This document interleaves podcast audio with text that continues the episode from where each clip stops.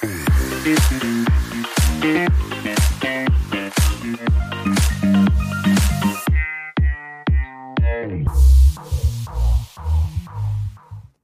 haben also zurück zur Kälte, zum hormetischen Reiz. Wir haben das Thema Stoffwechsel, glaube ich, gut durchgearbeitet. Wir haben da, glaube ich, viel Licht ins Dunkel gebracht. Vielen Dank, Adi, dafür. Wir haben über das Thema Immunsystem gesprochen. Wir haben es angeschnitten, was das Thema Kälte da bewirken kann. Und äh, was wir gerade für einen Salat haben, ja, mit ähm, ganz vielen Erkrankungen. Jetzt lass uns äh, zum nächsten Punkt kommen mit, äh, mit diesem Thema der Kälte.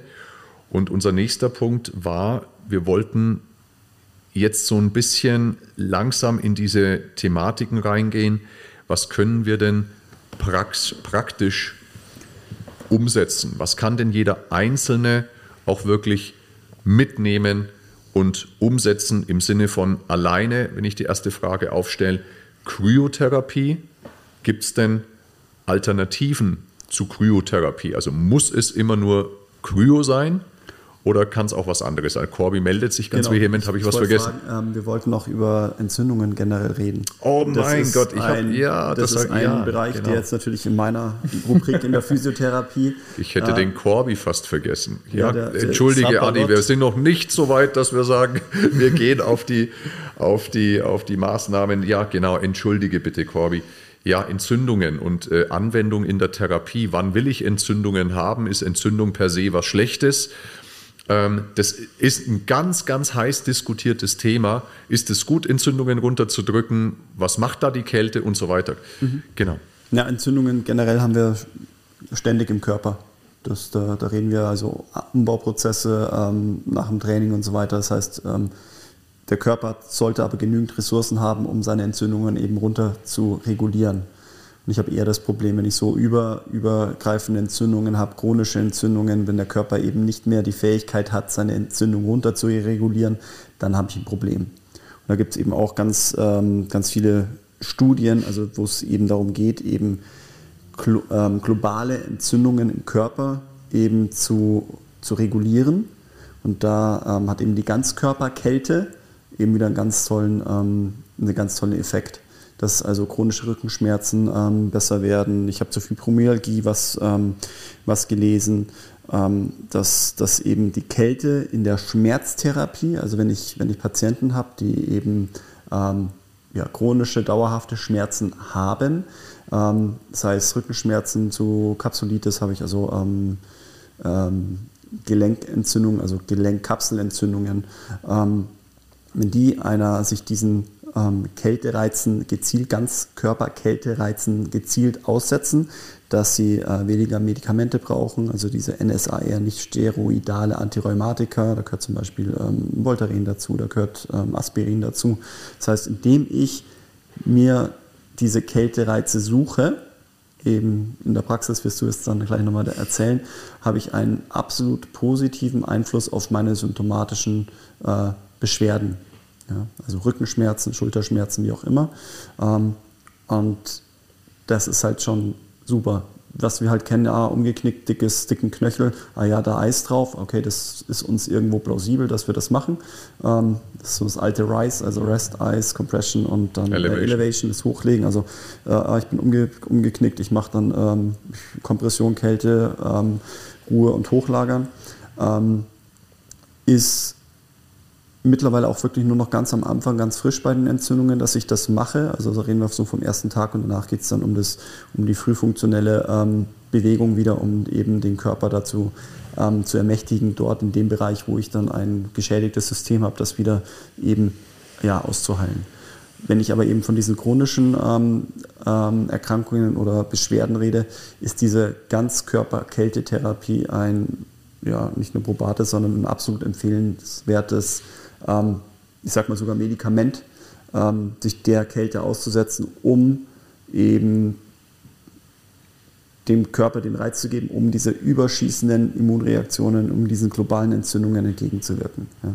Mhm. Da hatten wir auch ganz oft, glaube ich, schon bei, beim Stoffwechsel eben darüber geredet, dass diese, diese, ähm, diese globalen ähm, Entzündungen im Körper uns absolut krank machen, auch unseren Stoffwechsel krank machen. Und über diesen Weg haben wir dann auch eben einen super Einfluss eben auf ähm, diese globalen Entzündungen im Körper, um uns ja, runter zu regulieren.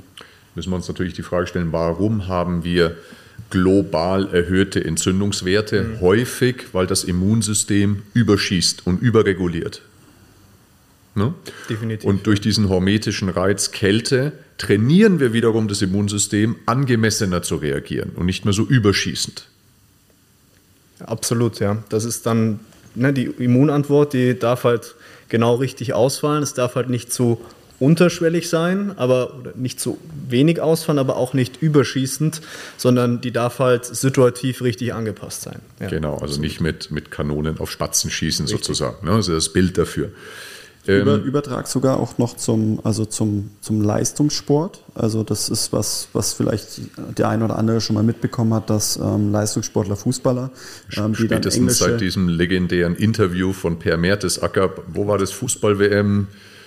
Irgendwann, wo er gesagt, ja. wo er total angepisst dieses Interview gegeben hat und dann gesagt, ich gehe jetzt erstmal in die Eistonne ja, und ist irgendwie sehen wir weiter, ja. Und da ist eben das Ziel, gegen Algerien. Das war Viertelfinale WM 2014, wo wir Weltmeister geworden sind. Da waren wir noch erfolgreich. Da waren wir noch erfolgreich. Nee, es war, Achtel, war Achtelfinale, Achtelfinale gegen Algerien, kein gutes Spiel. Ich glaube 1-0 gewonnen.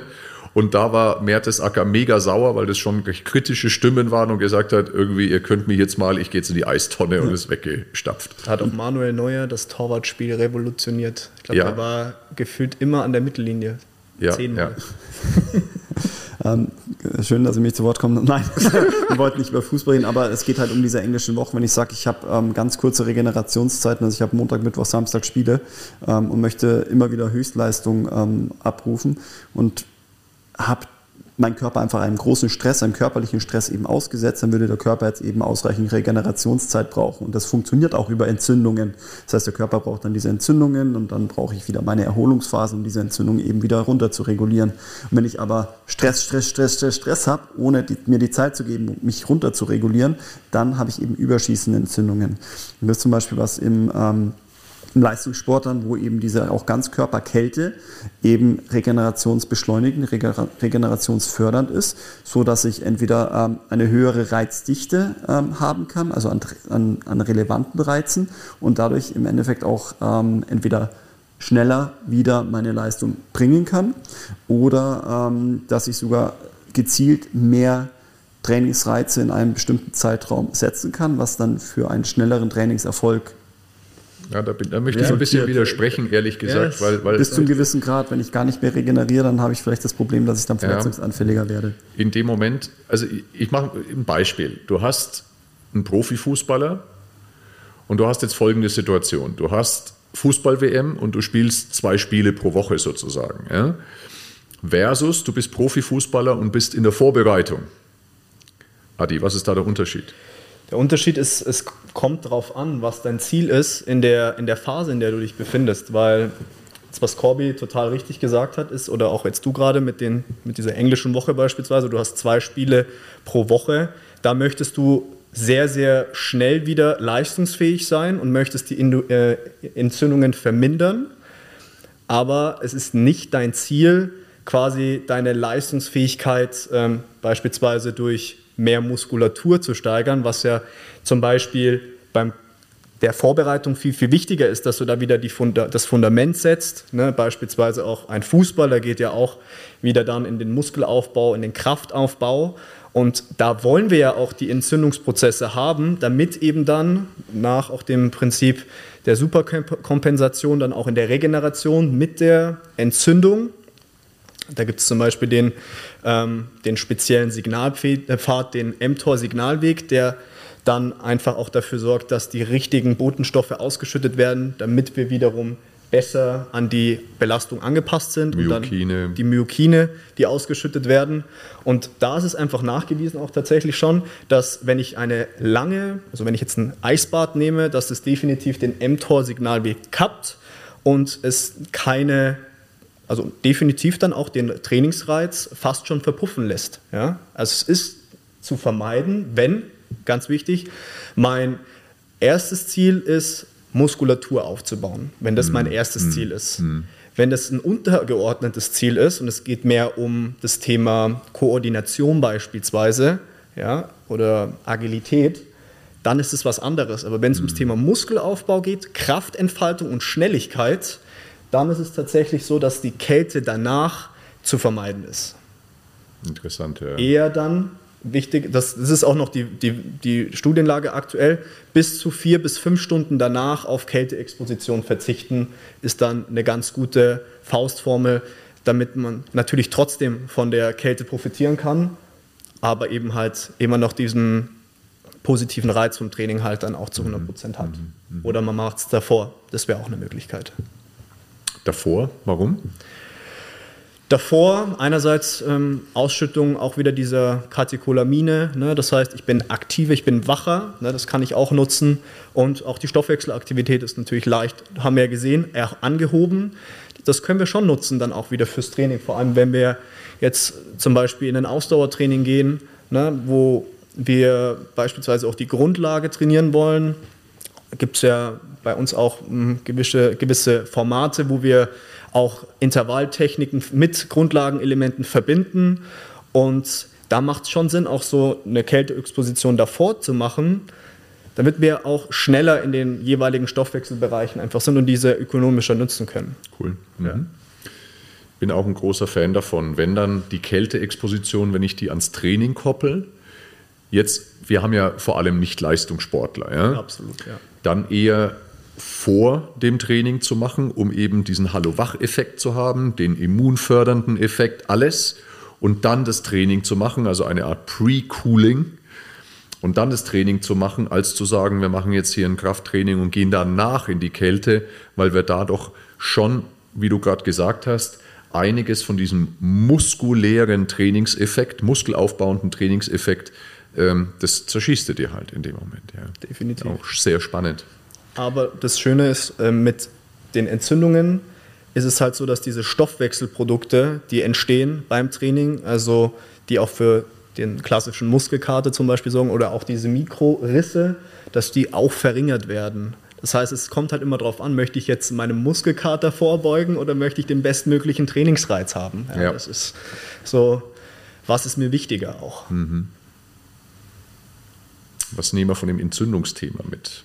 Kälte und Entzündung. Für chronische Entzündungen ist Kälte ein wahres Heilmittel. Ähm, das heißt, wer massiv ähm, oder viel mit chronischen ähm, Schmerzen zu tun hat, ist das also ein Teil der Schmerztherapie.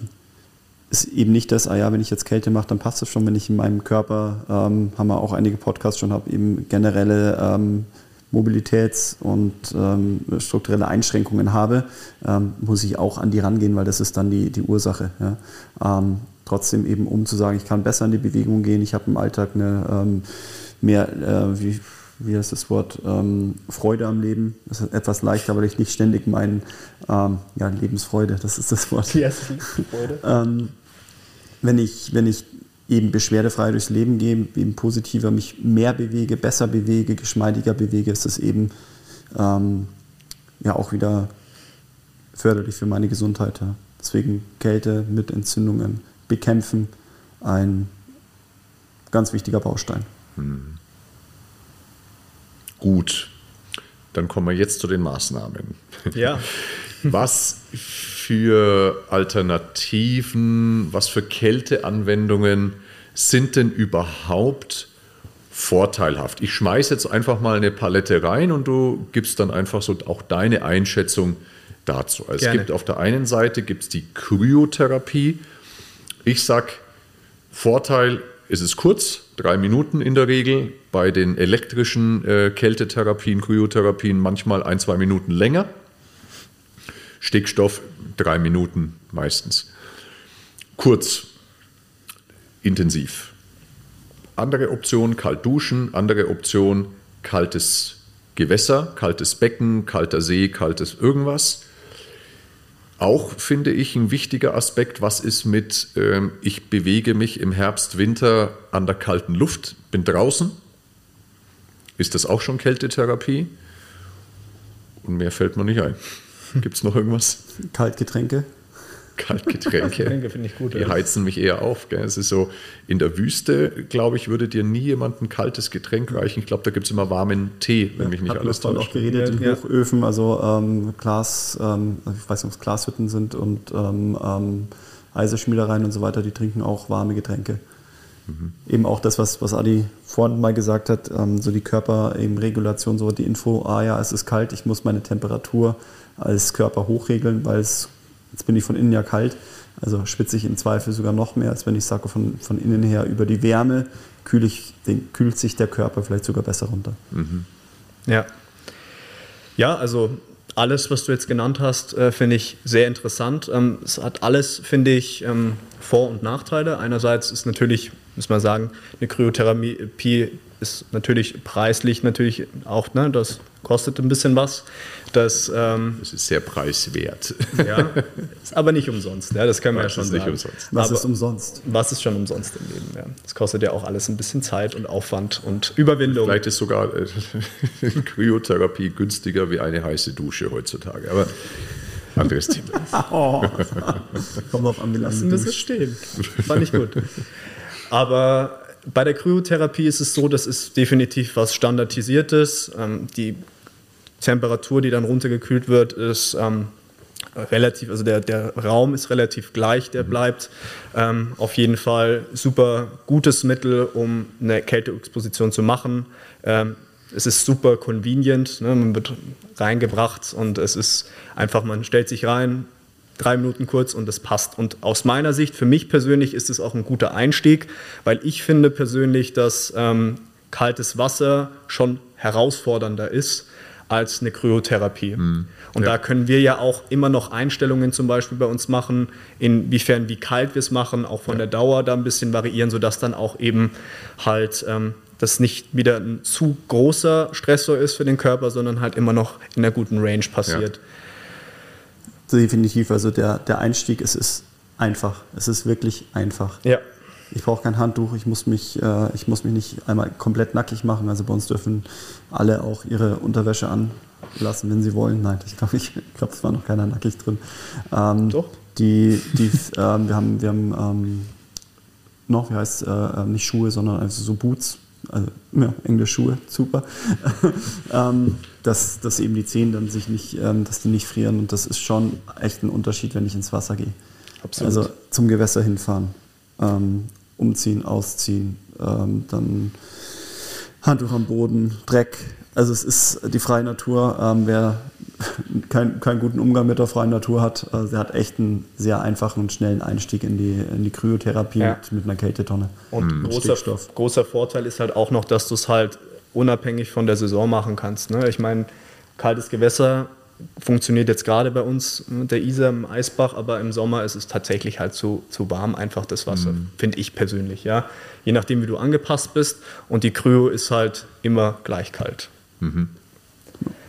Dann kalte Dusche ist extrem auch einfach umzusetzen. Jetzt vor allem ähm, sind wir natürlich sogar nach, nochmal angehalten dazu, das zu machen. Also man tut, sage ich mal, auch äh, politisch was Gutes, doch schön.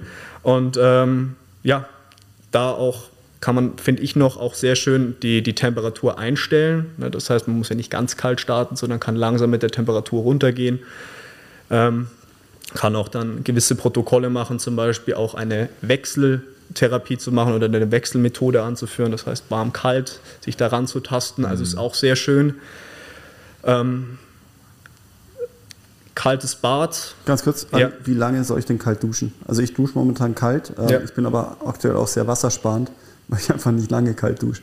Also es ist dann schon, also kalte Dusche, äh, nass machen, ähm, dann noch kurz drunter stehen, einseifen, Ja. mache ich tatsächlich die Dusche aus, weil es irgendwie warmes Wasser würde ich laufen lassen im Zweifel. Kalte Dusche mache ich aus, seife mich ein, dann gehe ich nochmal runter, dann ähm, Shampoo weg und dann drehe ich nochmal auf komplett kalt. Also ich weiß nicht, wie kalt das Leitungswasser ist. Ich gehe davon aus, dass es unter 10 Grad ist, ein gutes Stück. Weißt du es genau? Nee, messe ich mal, nicht, kann ich nicht vielleicht sagen. messe ich es mal zu Hause. Ähm, glaube nicht, dass es unter 10 Grad ist. aber also wer, wer dann immer sagt, so 30 Sekunden wäre kurz, ja, nein, das fühlt sich sehr lang an. ähm, drei Minuten kalt duschen, na, mache ich auf keinen Fall gerade. Ja, tatsächlich ist es so, dass ich dir da eine ganz genaue Antwort geben kann. Stand jetzt so der, der Literatur ist, dass man in der Summe über die Woche hinweg elf Minuten anpeilen sollte. Das sind elf Minuten. Duschen, und die kalt Kaltduschen, Kaltduschen insgesamt in der Summe. Das kannst du dir aufteilen. Also wenn ich möchtest. nur samstags dusche, dann halt elf Minuten. Genau, richtig. Natürlich sind da äh, mehrere Sessions empfohlen, äh, aber Allein den, den Mitmenschen zuliebe. ja, das stimmt. Elf Minuten elf kalt Minuten, duschen. ja. Elf Minuten, damit du auch einfach diese Anpassungen äh, von dem braunen Fettgewebe auch hast. Und ja, also vor allem die Anpassungen sind da extrem äh, spannend und auch die, die Immunanpassungen. Natürlich die Ausschüttungen müssen wir nicht reden von die kurzfristigen Begleiterscheinungen wie die Katecholamine, die sich erhöhen, also wieder Noradrenalin, Adrenalin, Dopamin. Das haben wir natürlich auch nach jeder Session. Aber die langfristigen Begleiterscheinungen, da braucht es einfach eine gewisse Reizmenge, eine gewisse Minimum Effective Dose, wie beim Krafttraining auch, damit diese geschehen.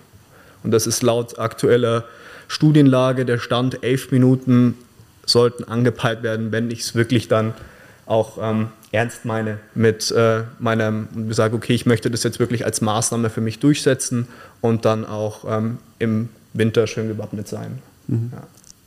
Was definitiv, also von meiner, von meinem Erfahrungswert her ist, also Thomas ja auch vom Rasieren hat das, glaube ich, schon mal gesagt, kaltes Wasser auf dem Kopf ähm, und Rasieren funktioniert nicht, gell? Das hinterlässt blutende Wunden.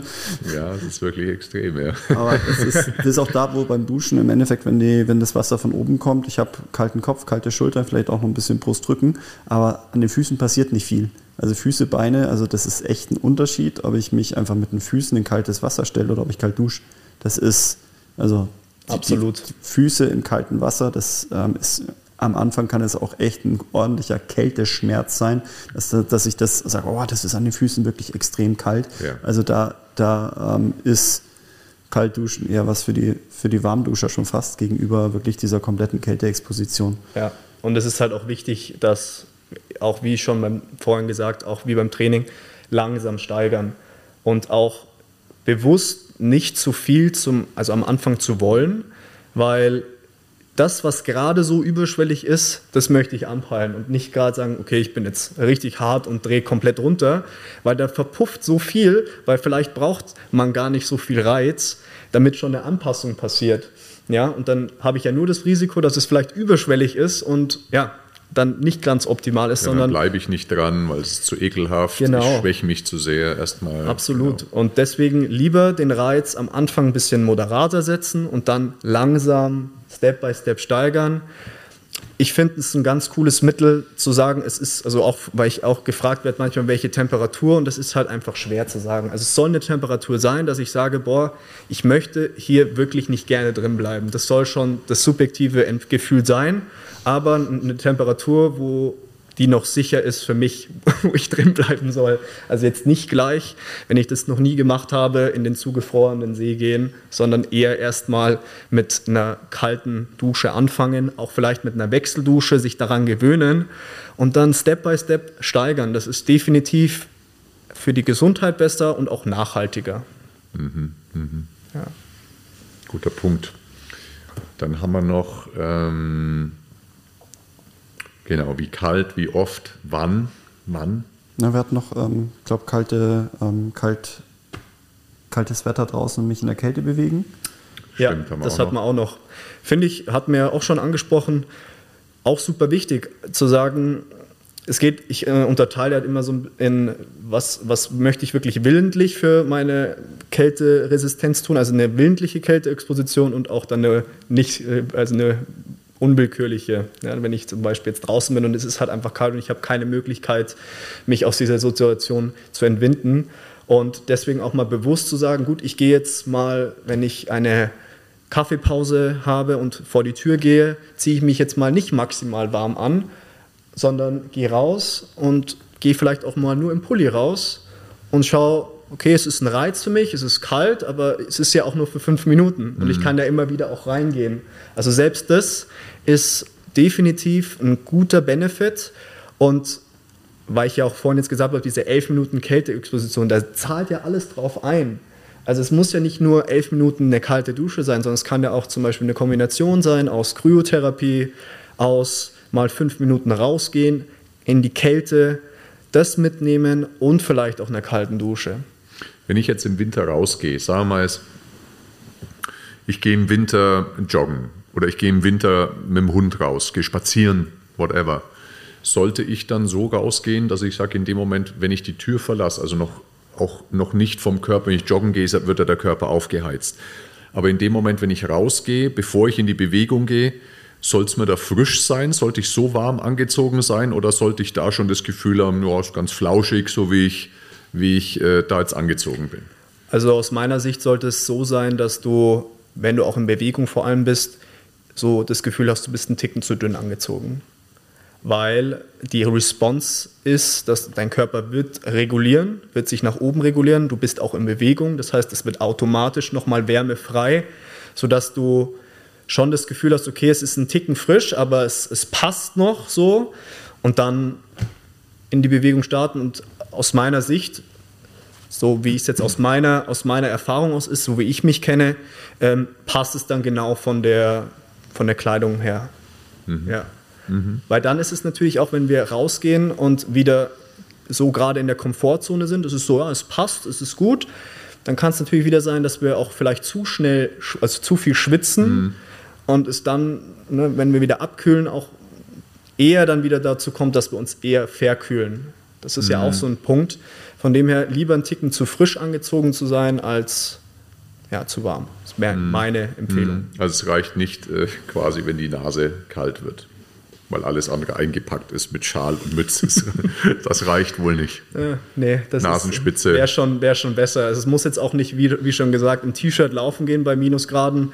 Aber Machen aber mittlerweile immer mehr. Also ich sehe im Winter immer mehr Leute, die draußen irgendwie im englischen Garten äh, Sport machen. Und das habe ich früher nie gesehen. Also Jogger, die im Winter ganz dünn angezogen sind. Also äh, mit kurzen Hosen, und teilweise im T-Shirt. Im Winter kurze Hose und T-Shirt. Ja. ja, aber die sind mit Sicherheit sehr, sehr gut wärmeangepasst und wir werden wahrscheinlich auch nicht so angefangen haben, sondern haben sich dann hoffentlich langsam von den Kleidungsschichten immer mehr reduziert und waren dann irgendwann halt beim T-Shirt und sagen, gut, das ist jetzt noch das, was ich jetzt äh, gesellschaftskonform tragen darf. Vielleicht sehen wir ja auch irgendwann äh, nochmal. Ja, schön, den merke ich mir. ist aber auch, wenn ich regelmäßig laufe und sage, okay, ich laufe halt im T-Shirt weiter und dann laufe ich äh, einfach, egal wie die Jahreszeit war, meine ich, ich passe mich an. Es ist Okay, manchmal haben wir es, das von 20 Grad auf 0 runterkühlt bei uns, aber in der Regel geht das ja auch peu à peu. Ja. Hm, spannend ist es. Ja, eine, eine, ich sag mal, Person des öffentlichen Lebens ist ja der, der Cheftrainer vom ersten FC Köln, der Steffen Baumgart. Mhm. Und äh, der hat ja Sommer wie Winter immer ein T-Shirt an. Ne? Also der steht draußen am Spielfeldrand und hat nur ein T-Shirt an. Er hat auch mal ein Interview darüber gegeben, er hat so eine gute Kälteanpassung. Ja. Ja, der wird wahrscheinlich sehr viel braunes Fettgewebe haben, was ihn wärmt.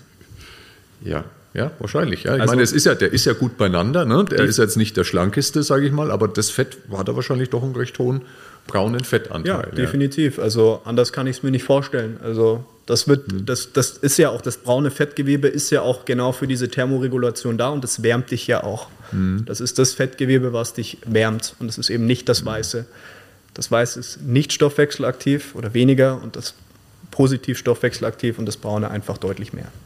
Jetzt hast du, Adi, nochmal angesprochen, ähm, ich glaube, wir haben soweit alle Punkte, korrigiert mich, wenn ich falsch liege, äh, abgearbeitet, die wir uns heute vorgenommen haben. Es ist auch eine Doppelfolge deswegen ja geworden. Mm, wir haben so einen kleinen, ich sag mal so ein kleines Goodie noch on top, äh, weil du hast etwas äh, was aus dem, aus dem, auch aus dem Spitzensport kommt. Mhm. Ich habe das immer wieder auch bei Exos gesehen, also mhm. bei dem früheren Fitnesscoach der Nationalmannschaft, äh, Marc Verstegen und seinem Unternehmen. Die ähm, haben da ein ganz spezielles Tool. Magst du darüber was erzählen? Gerne, weil ich finde das unfassbar faszinierend und ähm, ich bin mir sicher, dass ähm, irgendwann das auch irgendwann in, in kommerziellen oder auch in den, äh, sag ich mal, den Athleten des Lebens vielleicht auch mal in das eine oder andere Studio kommen wird. Mal schauen. Ähm, und zwar geht es darum, die,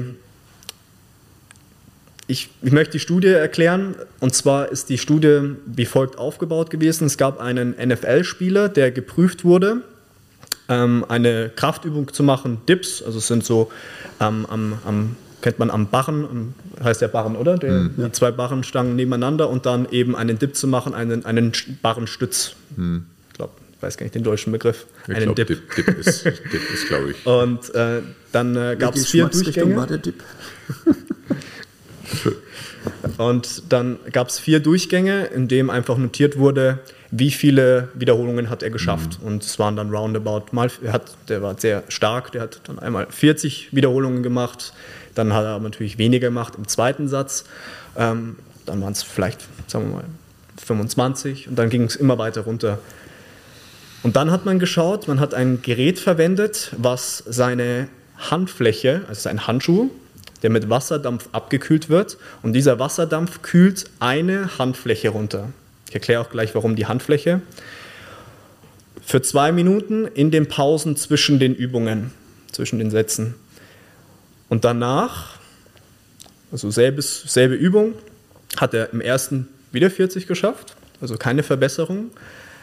Im zweiten aber 38, im dritten auch um die 36 und so weiter. Das heißt, er hat fast in allen Durchgängen Richtung 40 geschafft, also das, was er im ersten Satz geschafft hat. Das war hm. natürlich also aus Trainingssicht unfassbar. Jeder, der Krafttraining kennt und sehr, sehr nah an, den, an, an das Belastungsmaximum geht, also das war auch die Prämisse, er soll wirklich immer alles geben, was er kann, also mhm. all out.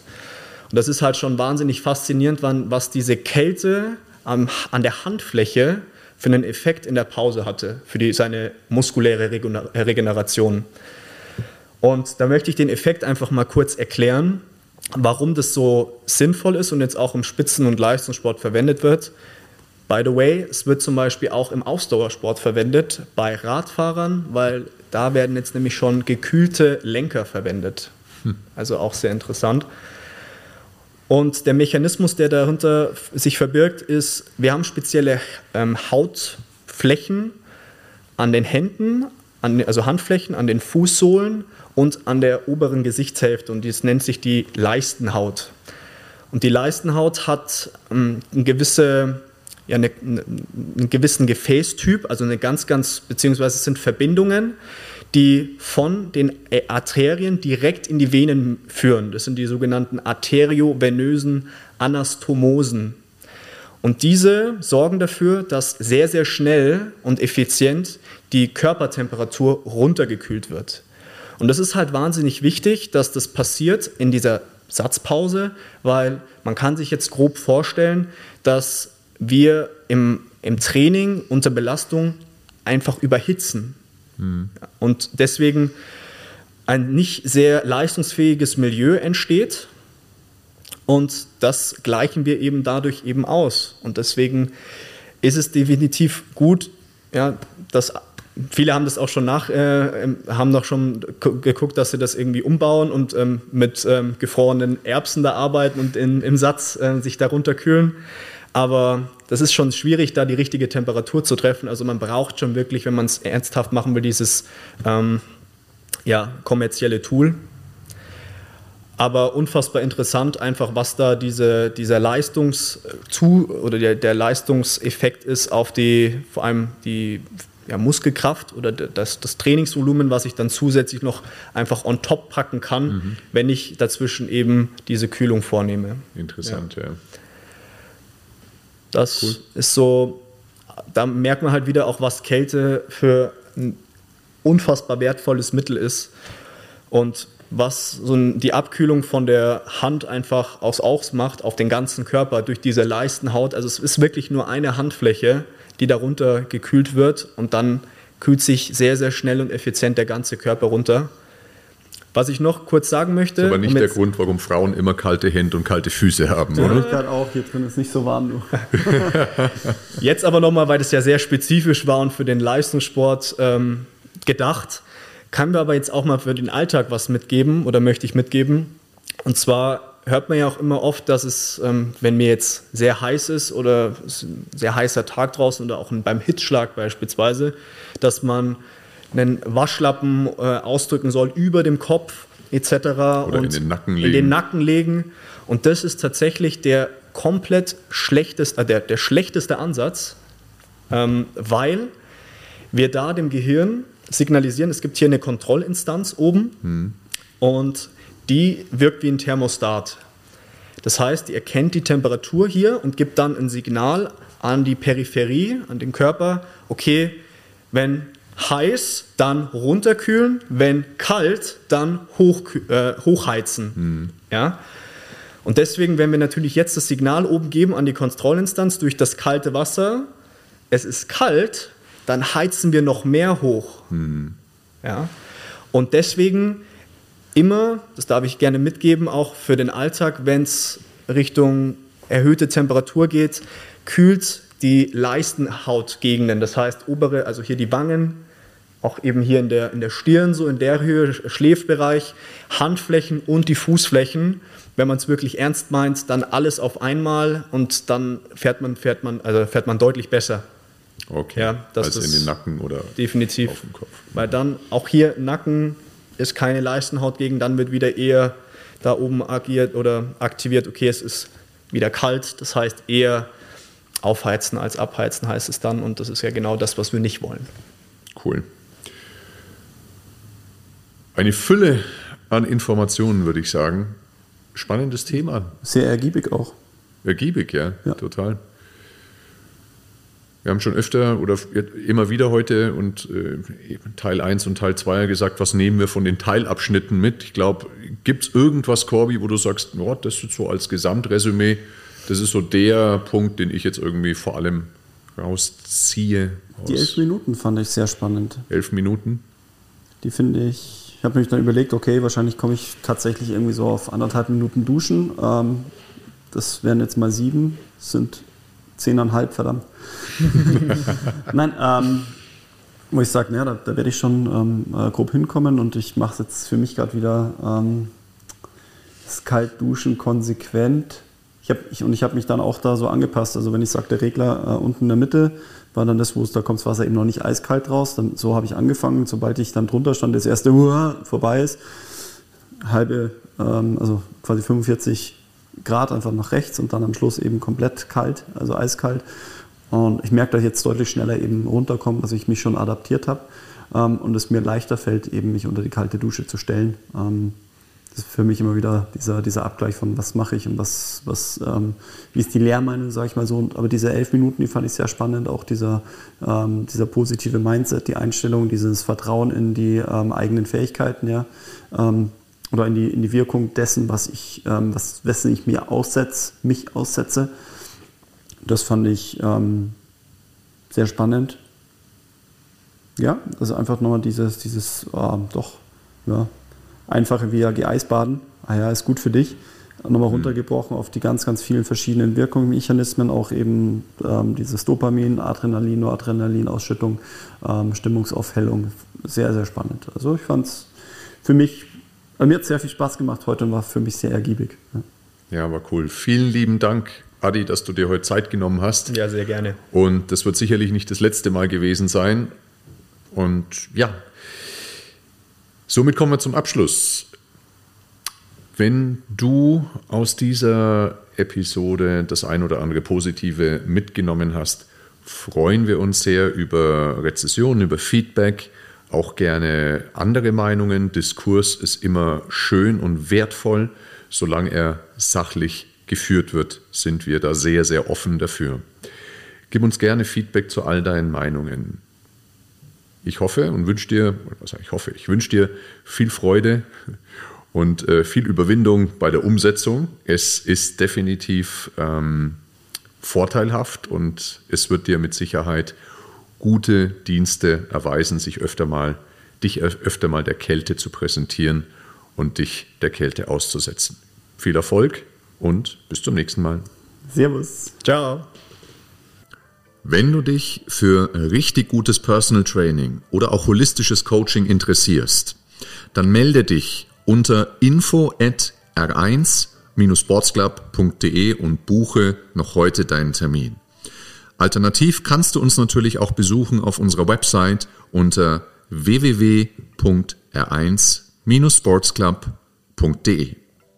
Du bist bereits Trainer oder Coach und bist vielleicht am Anfang deiner Karriere oder auch schon einige Jahre in dieser Branche zugange. möchtest dich aber noch weiterentwickeln, möchtest von den besten und erfahrensten Coaches in der Branche lernen, dann melde dich an bei unserer R1 Academy und buche noch heute deinen Lehrgang unter www.r1-academy.de.